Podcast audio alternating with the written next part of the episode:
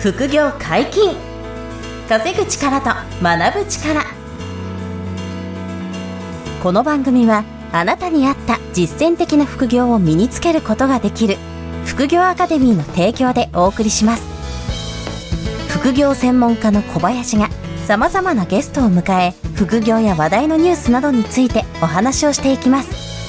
自分にぴったりの副業を見つけ副業の第一歩を踏み出しましょう。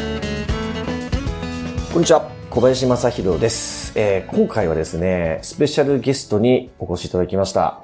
えー実は私、あの、ポッドキャストでいろんなチャンネルの音声聞いてるんですけど、あ、この方々とコラボできたらなっていう時にお声掛けさせていただいてて、それで今回ね、それが実現したということで、チャンネル名が、僕らのスモールビジネスっていう、えーチャンネルをやってらっしゃって、ここのパーソナリティをお務めの、えー渡辺康介さんと斉藤美穂さんにお越しいただきました。お二人よろしくお願いいたします。お願いします。よろしくお願いします。お招きいただきありがとうございます。あもうこちらこそ、ああの、僕らのスモールビジネスさんの方にも私出演させていただいているので、ぜひそちらもね、聞いていただきたいなと思っているんですけども、はい。よろしくお願いします。お願いします。このスモールビジネスっていうのが、まあ、いわば僕も副業で、うん。まあ、スモールビジネスやってきたなっていうことでもあるんですけど、うん。もうこのスモールビジネスっていう単語自体がもうめちゃめちゃいいなと。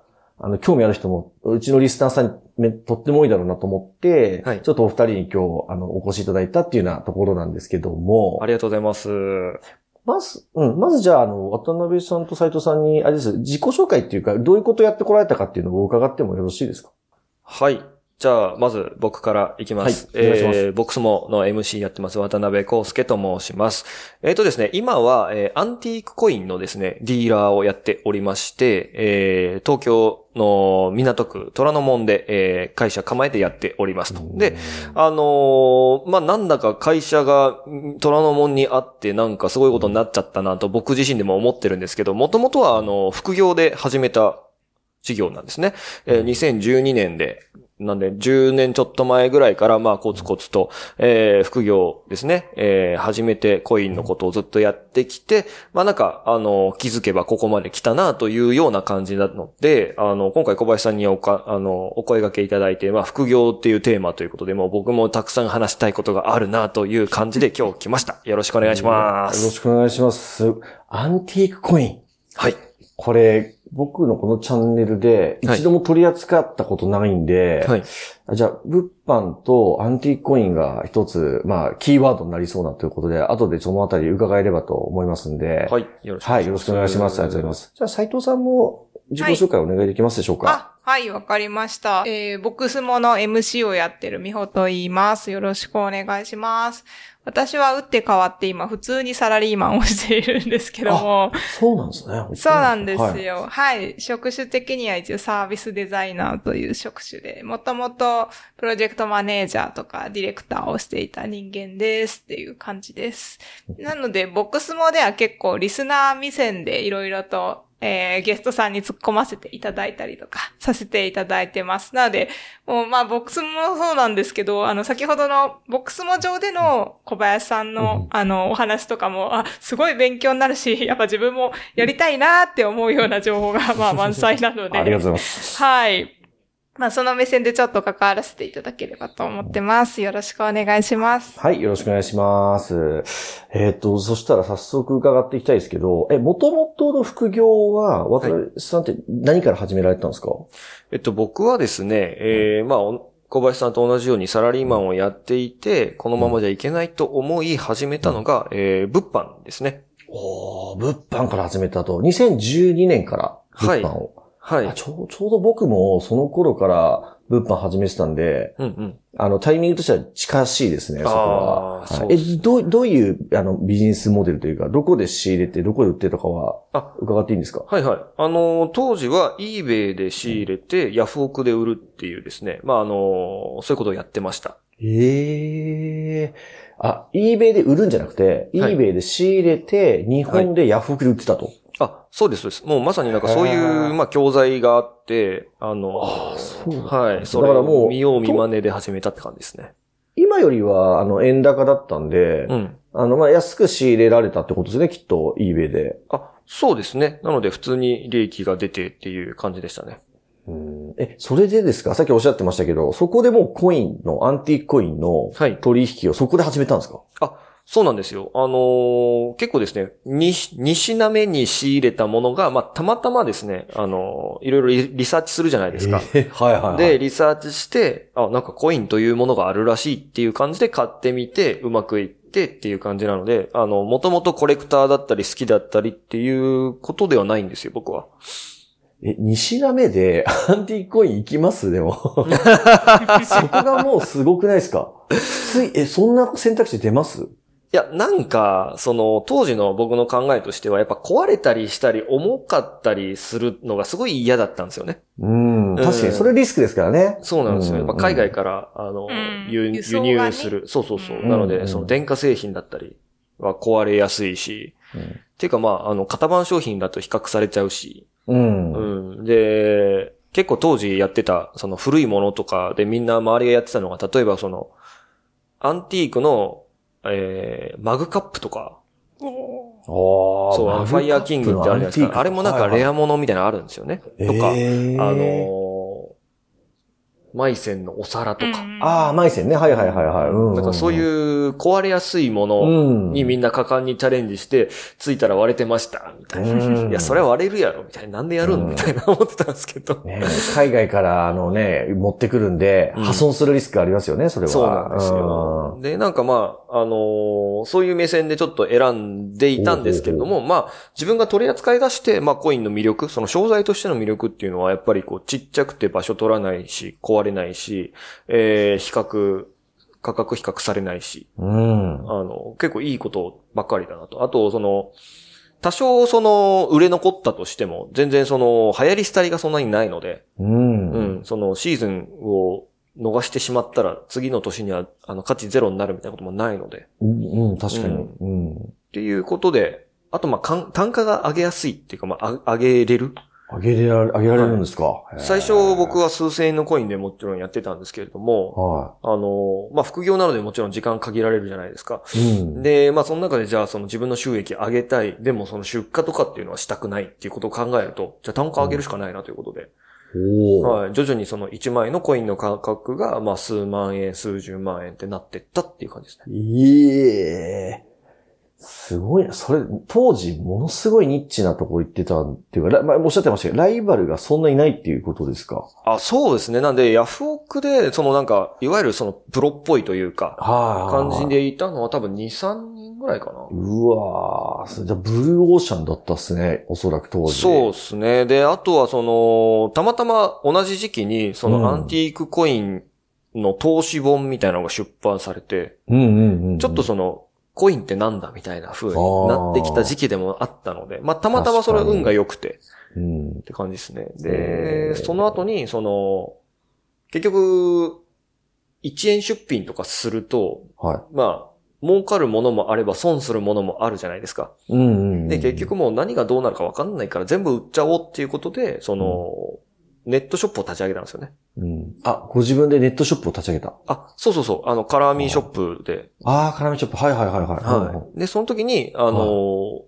まあ、無在庫ですね。要はそうんのデータだけ、あのー登録して、売れたら買う、うん仕入れるっていうようなショップですね。あうんのあんまり、あの、よろしくない。さんが、笑ってましたけどね。はい。あの、赤裸々に語りますけど。あの、無在庫物販ってですね、いわゆるそうです、そうです。そうでそういうものをやって、そしたらまあそれも、まあ当時ね、あの、ネットショップでそういうアンティークコインをた、あの、ちゃんとしたアンティークコインを買うっていうところがなかったので、確かになかなかったと思いますね。う。うんん。なので、それで、結構すごい時は、月賞何百万とか言って。ええす、すごい。コインで何百万売れてたんです。そうで、あわーの、一方で僕はあの、サラリーマンで、はい。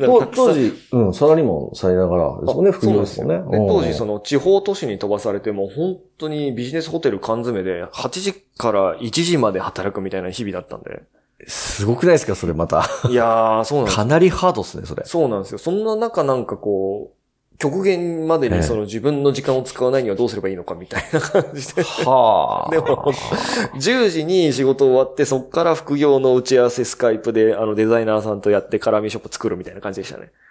へえ、すごい。今もそれ、あの、販売ってされてるんですか？あの、アンティークコインの、そら、あ商品、仕入れて売るっていうのは今もやられてるんですか？もちろんもちろん。はい。はあ。あ、じゃあもう安定してそこで売り上げと利益を得ながらっていう感じですか？そうですね。なん、で、あの、まあ、当時としては、その、まあ、結局ネットショップやってるけど、お前誰みたいなのが結局なかったんですよね。うんうんうんうん。で、あの、まあ、独立に至った経緯みたいなの、その大きなきっかけの一つがやっぱり YouTube で発信しだしたんですよ。うんうんうんううんん。で、アンティークコインについてずっとこう、コツコツコツコツ週2回ずっと動画上げてって、うん。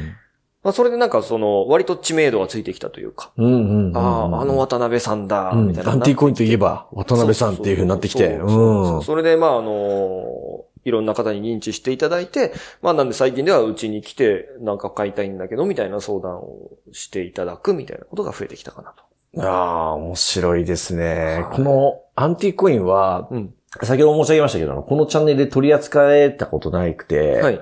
で、というのも、あの、僕がやっぱりね、変えたことがないんですよ。うんうんうんあの、アンティークコインを。うんで、ただ、検討はね、めっちゃしたんですよ。で、あのーえっと、今からどうでしょうね。8年前、あればやっぱ10年前ぐらいですかね、に、あの、アンティークコインの、多分先ほど本出たっておっしゃってましたけど、はいはいはい本が出た頃にちょっと流行った時に、うんうんうんあの、その道のプロみたいな方に、うんうんあの、会うきっかけがあって、うん、で、検討してたんで話聞いたんですよね。はいはい。そしたら、あの、このコイン1000万円だとかって出てきて、1000万で、これ持っとけば、これ1500万2000万になるよっていうような話が出て、はぁ、みたいな。本当ですかと。まあ確かにリセールがいい、いいとうんか、うんいわゆるあの、まあアン、アンティーク的な価値で、うん。あの、年、年数が経つほどこう価値が上がるんだろうなっていうのは、まあ意味はわかるんですけど、うんもうコインによってはもう数千万とか、うん。お億みたいなうんコインもあると。うんで、全部鑑定書付きだから、うんこれは本物だからっていう話をね、当時聞いたことあるんですよ、僕。うんうんで、ただ、そ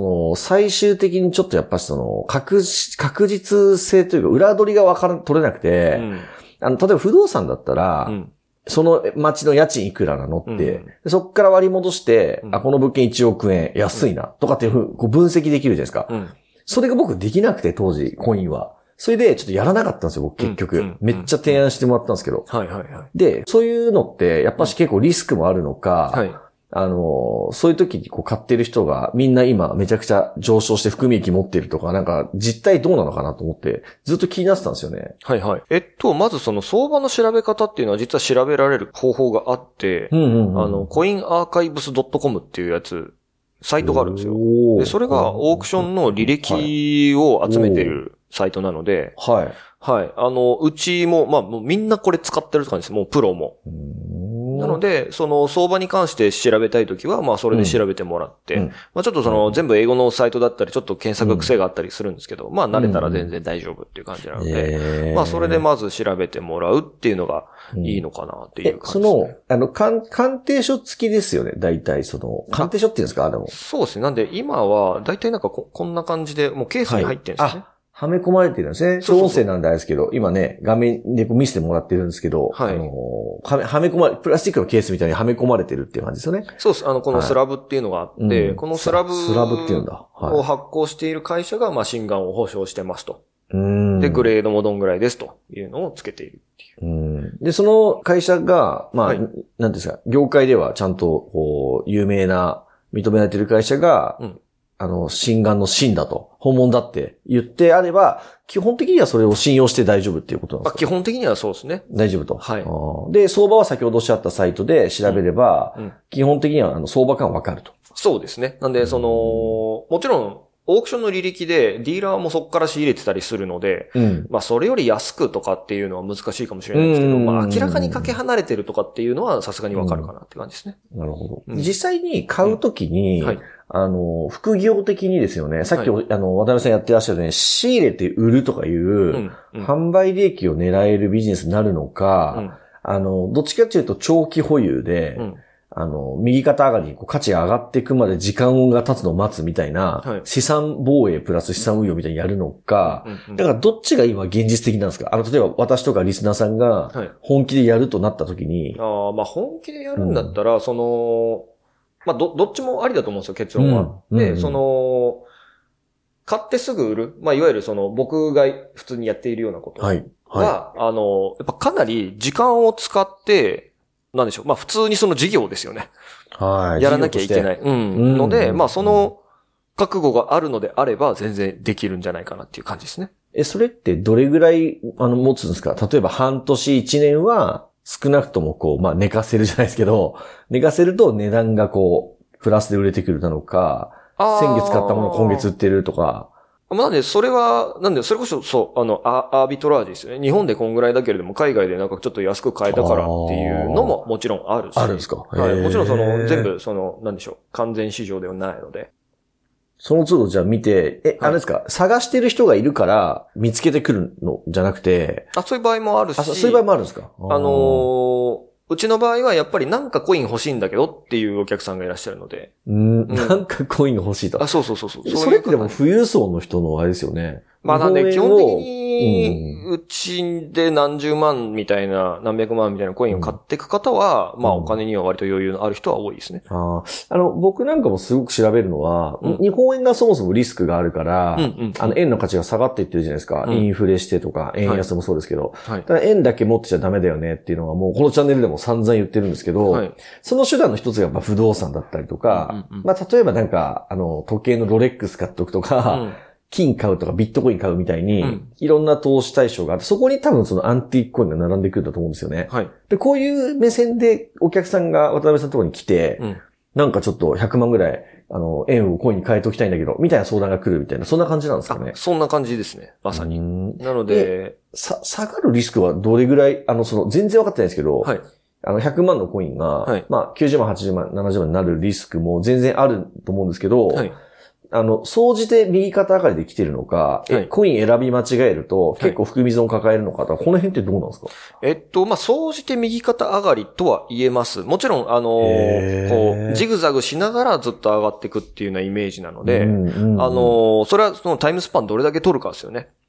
えーなのであも2年で絶対換金しなきゃいけないってなったら、はい。その2年後にたまたまその相場が凹んでる時だったら、まあ損する可能性はあるんですけども、じゃあこれが5年、10年、20年でタイムスパンで見たら、まあ間違いないよねっていうのはコインは言えるかなっていうのがあります。えー。逆に言うとそういう間違いないよねっていうコインを相談するみたいな感じですかね、渡辺さんそうですね。なんで結局もう何選べばいいか分かんないみたいなのがあるんじゃないですか、うん。結局。も絶対そうですよね。全然わかんないじゃないですか。全然わかんないですかうら。んうん。まあそのあたりはなんで相談してもらって、まあうちはあの基本的に普通に。その、は資産的にその下がらないような人気のあるいようなコインはをあの扱っているのでっていうい感じですね。えーえ、ちょっと待って、ミホさんって、あの、買われたりしてるんですか？あの、コインは。まだこれから買う感じです。ど、どんな感じなんですか？いや、もう、全然買う気はないんですけど、買う気ないんかい。ないかい。うん。買う気、いや、もう見るだけで十分みたいな。なんか、でも歴史は好きなので、なんだろう。やっぱ、コウスケさんのところに行って、そのコインを見させてもらってっていうところはすごい楽しいなと思うし、なん。かそれを、なんだろう、欲しがる人が減らないんだろうなっていうのはなんとなくわかるんですよ。その、やっぱりその歴史的価値みたいなところがあるじゃないですか。なので、その欲しい人っていうのはそんなに減らないんだろうなっていうのはなんかすごい、やっぱ見させてもらって実感する。まあそれは私が歴史が好きだからかもしれないんですけど。そのお店に陳列されてるんですか？その虎ノ門のお店って。ど、どんな感じなんですか？あ、そうですね、金庫に。そうかそうか金庫に入ってるんですね中にあるの。そうなんでそうそう。で、た、たまに、そう、当てっこゲームとかしてね。えー これいくらだ？みたいなそうなんで、その、ショールームみたいにはなってないんですけど、まあ、はいあの、応接室のようなところで、まあ、コインお見せして、うん。あの、お話聞きながらっていう感じですね。うん。いやでも本当面白くって、なんか古ければ高いものでもないとか、やっぱり量であるみたい。な。なんかヨーロッパのコインだと、その、やっぱりヨーロッパっていう量が残っちゃってるところもあるから、案外古くても安いんだよとか、現、現代コインでしたっけ？なんか、コウスケさん。うん。なんか、モダンコイン。そこも結構高く。うん。モダンコイン。あそうそうえーモダンコイン。歴史が古ければいいってもんじゃなくて、たくさん流通してたら古くても価値は上がらないし、モダンなコインも、あの歴史が浅くても、希少であれば価値が上がるみたいな、そんなことなんですかね？そうですね。なんで結局まあ人気で全てが決まるんですけど、その人気って何で決まるのかっていうと、まあ希少性、どれだけ発行されたのかっていうのとう、んあと状態、どんだけ綺麗か、みたいな。あの、ねさっきのケースに入ってる、スラブに入ってると、グレードっていうのがついてるので、うん。うん。あの、グレードは一応ね、70点満点でどんどん下がっていくっていうような感じなんですけど、はい、そういうルルールみたいなのあるんですね。70点満点なんですね。そうそうそうそうそう。へで、まあ、それをみんな元に、じゃあまあ、この間同じコインの62がこれぐらいだったから、じゃあ63はこれぐらいなのかなみたいな、そういう推測をしながら。なので、あの、そういうアンティークとか骨董というか、そういう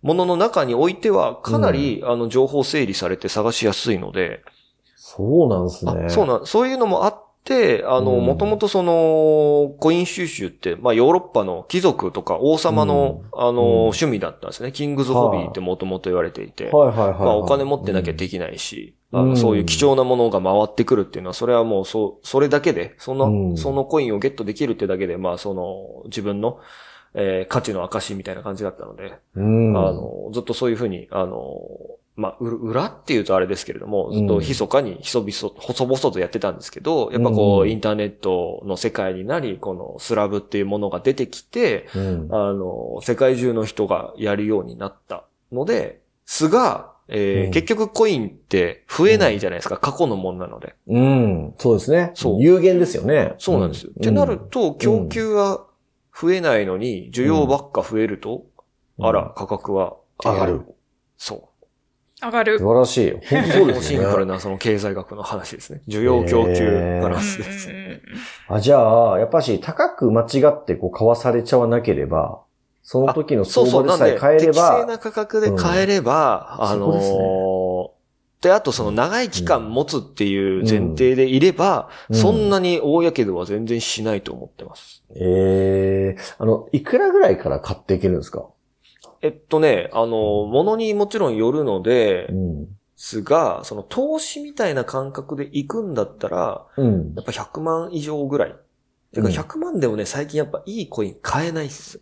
えええ すごい顔しとるけど。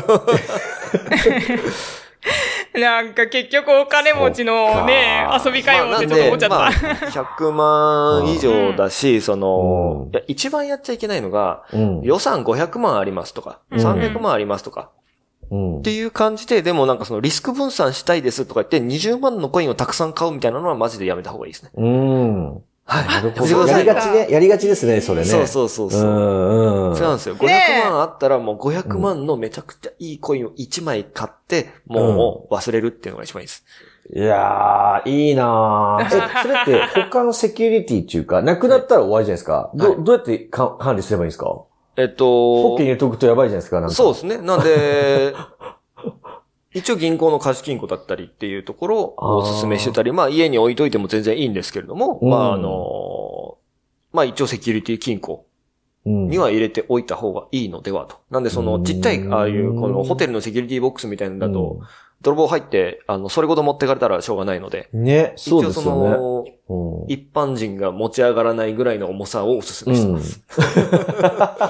家に置くとしても、そう一般人が運べない重さのガチの金庫を置いとけガチのいらっしゃると。うん。それか、金融機関のそういう、あの、まあ、貸貸金庫的なものとかに、そうですね。まあ銀行だったり、あの、一部、寺田倉庫さんとかはそういう、すごいはいはいはい。希少そうかそうか。品を、もうすごいセキュリティで、あの、預かってくれる場所があるので、まあそういうところに入れうんる。まあハード面はそれで、うんあとソフトの防犯、ソフト面の防犯でいくともう、あの、うん余計なことを周りに言うなって感じですね。うん。黙っとれと。俺500万のコイン買ったんだよね、なんて言ってたら危ないとそう、居酒屋のね、隣のね、席に誰が座ってるかわかんないんでね。確かに。そうそうそうそう。それは絶対に。じゃあその紛失とか盗難だけリスクは気をつけておけば、あと心眼のその癌をつかまないで、うん。それなりの相場でちゃんと買えば、あとはもう、あの、待っとくと、うん基本的には上げ下げしながら、うん右肩上がりになるはず、ね。はずだというか。はい。今までずっとそうだったのでっていう感じですね。えーえ、あの、ちょっとごめんなさいね。あの、じゃあ、えっ、と、500万でコイン買いました。うん。で、まあ、例えばですよ。例えば3年後に、うんまあ、わかりやすく600万になってたとして、うん。その上がるか置いといて、まあ、600万になったとして、100万儲かるから売りましたと。うん。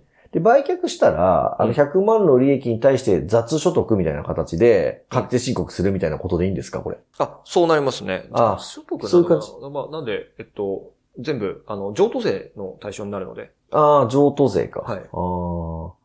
なるほど、なるほどなんで、えっとね、確か5年以上持ってたら、あの、控除額がちょっと、あの、増えるっていうのはあります。なるほど、なるほど。うんそこじゃちょっと税理士さんとかに確認は必要ですね、それぞれ。そうですね。自分でね。そのあたりは。ああ、はあはいなるほどね。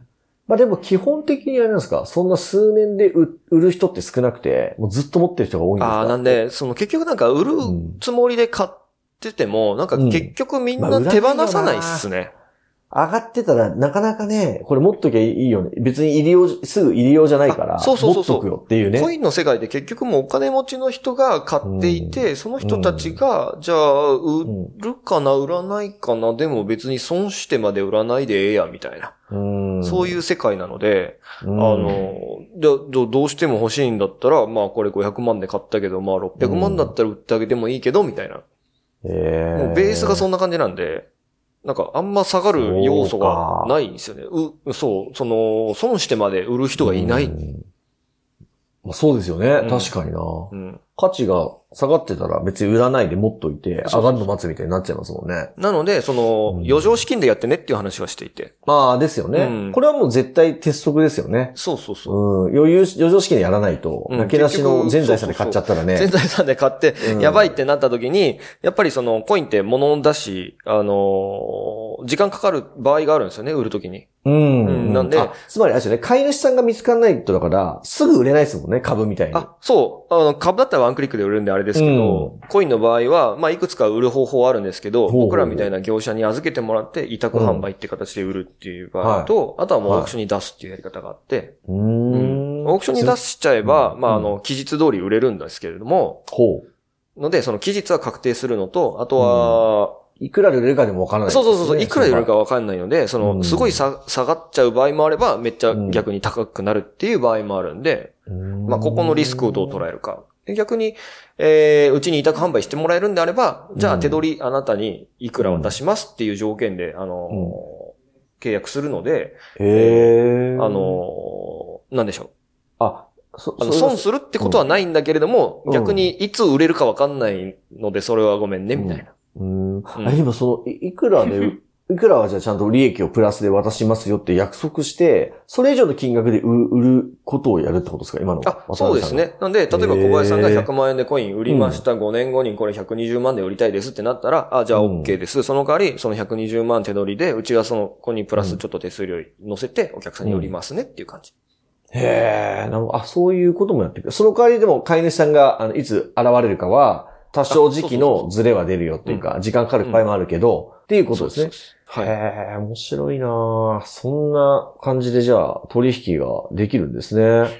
できますうね。んえ、なんかちなみにちょっと聞いてみたくなったんですけど、あの、500万円ない人は、こう昔のコウスケさんみたいに、その、安いコインから割らしべ調査みたいに、こうなっていくっていうのは、いなんだろう、コウスケさんの時代だからできたのか、それとも今でもそういう始め方でできるのか。だから、と投資というよりは、スモールビジネスとしてやっていくは、今も有効なんですかね。う。ん。あなんで、そうなんだ。それはやっぱり、スキルと時間とをね、まあ身につけながらやりながらになると思うんですけど、まあ多分原理原則一緒ですよね。まあこれが日本で売れる、もしくは海外でこのコインが売れるけれども日本で安いみたいな、うん。その価格差を埋めるっていう原則なだけなのでう、ん。それは多うんうんうん。分ずっとなくなることはないと思うので、うん。株とか為替ぐらいですよ、うんそんな。もう一瞬で何かが動いて決まっちゃうのは、ものなんで。そうね。うんそれってじゃあ、うんあの、例えば、えっと、数十万ぐらいの予算の人が副業でアンティークコイン買って、で、こう、うんあの、利益を乗せて売るみたいなことを目指そうとしたら、あの、売り先ってその自分で、先ほどのヤフオクで売ってたっておっしゃってましたけど、いはい EC サイトとかで売れ、売れるんですか？うんこれって。えっとね、ヤフオクでも売れるし、自分で EC サイト作って売ったりっていうのもいいですし、あの、今まさにうち作ろうとしているへのが、あの、いわゆるコイン版のメルカリみたいなことを作る。ええー、すごい。C2C ですね。へえ。結局ヤフオクメルカリで買うとか売るってちょっと怖いじゃなういですか。ん、うん、うん。何十万ので、ね大丈夫かなってなりますよね、はい買う側は。そうそうそうそう。で、本当に本物なのかなっていうのもあるし、お金払ってちゃんと送ってくんのかなみたいなのもあるし、うんっていう、そういうその不安を、あの、間にプロが入って、あの、コインが本物かどうかちゃんと見ますとか、うん。あの、ちゃんとお金も一旦うちが預かって、払われてたら、ちゃんとコイン渡しますっていう感じで、うん。まあ、両方のその怖いさえを、まあ、解決するっていうのを、今まさに作ってるえところです。ええ面白い。これ、あれなんですか ?2024 年中には、あの、それローンチされるんですか、しますします。もうほぼほぼできてるんで。ええすごい。超楽しみですね。ありがとうございます。なんで、まあ、あのー 結局、その、信用を得るのってめちゃくちゃ大変じゃないですか。いや本当に小林さんもすごいコツコツね、うん本とか出してテレビとか出て、で、ようやくって感じだと思うんですけど、はいそれをなんか、なかなかね、その副業レベルで、それをコインの専門家ですみたいなな,、るっていうのは相当きつい。うん。僕もなんかもう死ぬ気で、一週間に2本うん YouTube をひたすら上げて、やっとって感じなので、死ぬ気でやってね。やっとだもんね。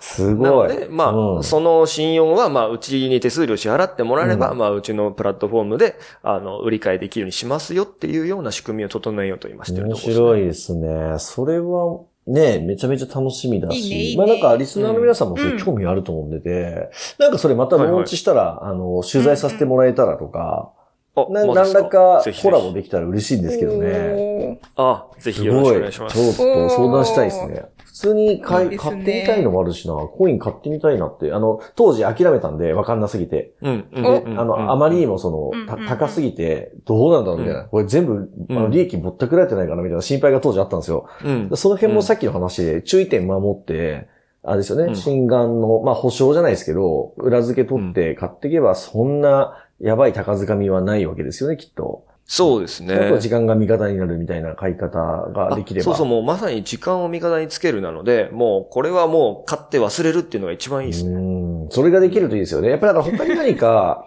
あの、本業があるとか、他にビジネスやって副業やってる人が、あの、うんもう一つ、あアンティーク持っといて、で、普段は忘れてるぐらいの、こんな感じだったら一番、なんていうんですか、最強というかバランスいいんでしょうかね。あ、それめっちゃいいと思います。うんなんで、その、コインって良くも悪くも、その株みたいなチャートがないんですよね。ないですよね。んそうそうそう。なので、あの、忘れられるっていう。はあ。チャートとか見出したら、あれ？下がっとるやんみたいな。確かに確かに。なるじゃないですか。うんうん。そっか、そこがチャートとかないからね。確かに気にしないでいら,、いられるんですかね、そこはね。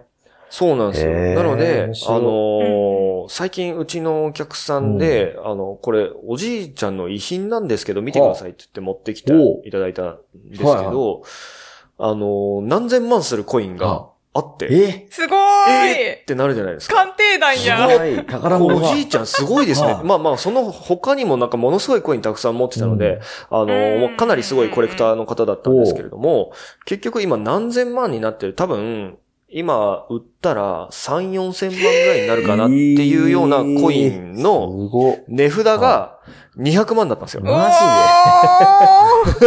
おじいちゃん買わせてください、多分ね、その人だから。200万で。3、200万で買わせてほしい。40万。いや、本当ね、201万で買いたい201万で買わせてほしい。やめろやめろ お前だお前らやめなさい、みたいな。そうそうすごい。うん。どうした？のすごいどうまあ、それがやっぱりその、の価値ですよね。うんいやーだからもう本当にもう孫からしたらもうすごいプレゼントじゃないですか。ねうん本そう、コインって腐らないから、その辺もいいですよね。なんていうか。そうそうまあ、何万年もあるものなわけじゃないですか、それ自体が。やっぱそういう話を聞くと面白いなって思っちゃいますね本。当ですね。ロマンある。う。うんんいやなんでもう買ったら最後もうじじいになってもう孫に受け継ぐぐらいの気持ちでやると最終的に勝つと思いますね。ーすごいな一喜一憂せずにそうね一喜一憂せずにですよね。うんそれこそ節税対け対策的な感じで買っておくといいんですかね、お金持ちが。あの、なんかどういう、し節税には別に。なんないの？し資産としてそうえー形状になってるから、そう、そっ節税かにはならないですよね。あ、だそうなんだ。そうそうそう。将来売れ売った時に逆にこう利益が出た時に納税するっていうことに基本はななるんだろうと思うんですけどね。そうなんだ。うんでもなんかすごいですよね。持ち運び自由ですしね。そうですね。まあ、陶器もない、あとはその陶器もないですよね。あ、そうそうそう。登記がない、その匿名性が高い渡ししてたらどうなっちゃうんですかかこれって。こんな、この際聞いちゃう。誰もこれ音声にするとまずいかもしれませんけどね。そういうことも含めてはいすごいなって思いますよね。そうなんですよ。うん。ええちょっとじゃあ僕、虎ノ門のところを伺ってもいいですか、一度。おぜひぜひ遊びに来てください。ご挨拶させてもらって、み、見てみたいんですし、ね、ちょっと買ってみたいなっていうのもあるし、さっきのあの、プラットフォームですか？それもめちゃめちゃ興味あるんで、ちょっとまた遊び行かせていただきたいなと思うんですけど。あいつではもお待ちしております。ね。あっという間に時間がすごい今、あの、いつものうちの、あの、尺、だいぶ長くお話しいただいてるんですよ。面白すぎて。いえいえ。ありがとうございます。ままた、また遊び来ていただけたら。ぜひぜひ、えーまた、あの、続きやりましょうあの、お二人また遊びに来ていただければと思うんですけども、今日は本当に貴重なアンティークコインの話をね、聞けたので、あの、続編も皆さんまたお届けできると思うので、ご期待いただければと思うんですけども、えーお二人あの、何か、えっと、まあ、お知らせじゃないんですけど、えーはい告知等あればお願いできればと思うんですけども、はい。えーっとですね、まあ、あの、ポッドキャスト番組の僕らのスモールビジネスという番組をやっておりますので、ぜひですね、あの、ポッドキャストの検索欄にスモールビジネスと入れて検索していただいて、はい、聞いていただけると面白いと思います。あの、内容的にはですね、いろんなスモールビジネスの経営者を、えー毎回お招きして、えー何やってんのかとか、なんでやってんのかとか、その失敗談とか成功談とか、いろんな話聞いててですね、結構あの、深いお話もたくさん聞いているので、必ず、あの副業だったり、あの、何かね、人生変えたいと思ってる人にはそんなヒントがたくさんあると思うので、ぜひ聞いてもらえると嬉しいです。よろしくお願いします。お願いします。はい、ありがとうございました。私もそちらのね、えー僕らのスモールビジネスの方でも出演させていただいてますので、ぜひ皆さん聞き聞いていただければと思いますし、他のあのゲストの方とかも本当に、あの、実力のある本物の皆さんが、あの、スモールビジネスをテーマにお話しされているので、ね、ぜひ聞いてみていただければと思います。はい。お二人本日ありがとうございました。ありがとうございました。ありがとうございまえー副業解禁、稼ぐ力と学ぶ力、本日はこの辺りで失礼いたします。ありがとうございました。さよなら。した。バイバーイ。バイバイ。ここまでお聞きいただきありがとうございました。小林が学長を務める副業アカデミーでは無料オンラインセミナーを開催しています。様々な副業について初心者の方にも分かりやすく説明しておりますので安心してご参加ください。詳しくは副業アカデミーで検索ください。